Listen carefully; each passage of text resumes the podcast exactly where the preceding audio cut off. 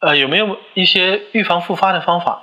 子宫肌瘤的复发呢，目前还是一个全世界的一个难题。目前来说，并没有一个预防子宫肌瘤复发的一个方法。啊，但是呢，就是子宫肌瘤这个病呢，它是一个激素依赖性的疾病。如果你绝经以后，那么大概随着雌激素的下降的话，肌瘤通常就是从大到小，从呃有到无这样子的一个变化的一个情况了。所以呢，对于目前来说，啊，药物上来说，并没有一个药物可以预防子宫肌瘤的复发。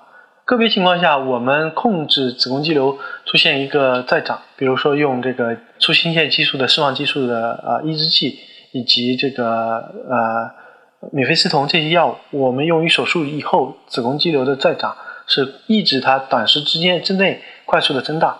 那么在现在做这样的探索呢，是为了啊让它术后有一个争取怀孕的一个时间。